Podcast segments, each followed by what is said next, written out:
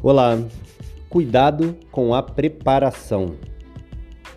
Você já deve ter ouvido falar que muita gente perde tempo, perde oportunidade por se preparar demais.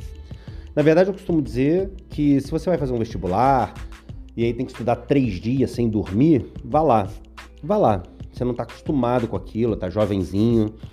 Mas na vida adulta, se surge uma oportunidade, você já tem que estar tá preparado há muito tempo.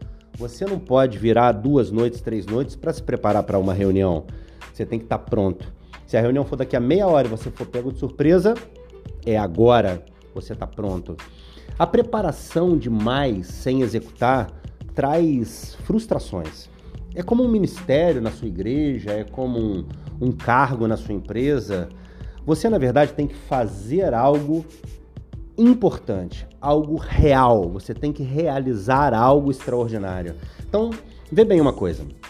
Se a sua, o seu projeto é ser palestrante, você precisa fazer palestras para 5 pessoas, para 10 pessoas, palestras curtas, palestras eventuais, palestras quando tiver oportunidade. E aí quando alguém falar para você, olha, mas você já fez isso antes, você fala, já fiz cinco aqui e funcionou. Agora, ficar preparando a vida inteira e quando você tiver uma oportunidade, você falar assim: não, não, eu tô pronto, mas eu nunca nem tentei, tá por fora. Não vai funcionar. Tá certo? Então a dica é muito simples: faça. Feito é melhor que perfeito.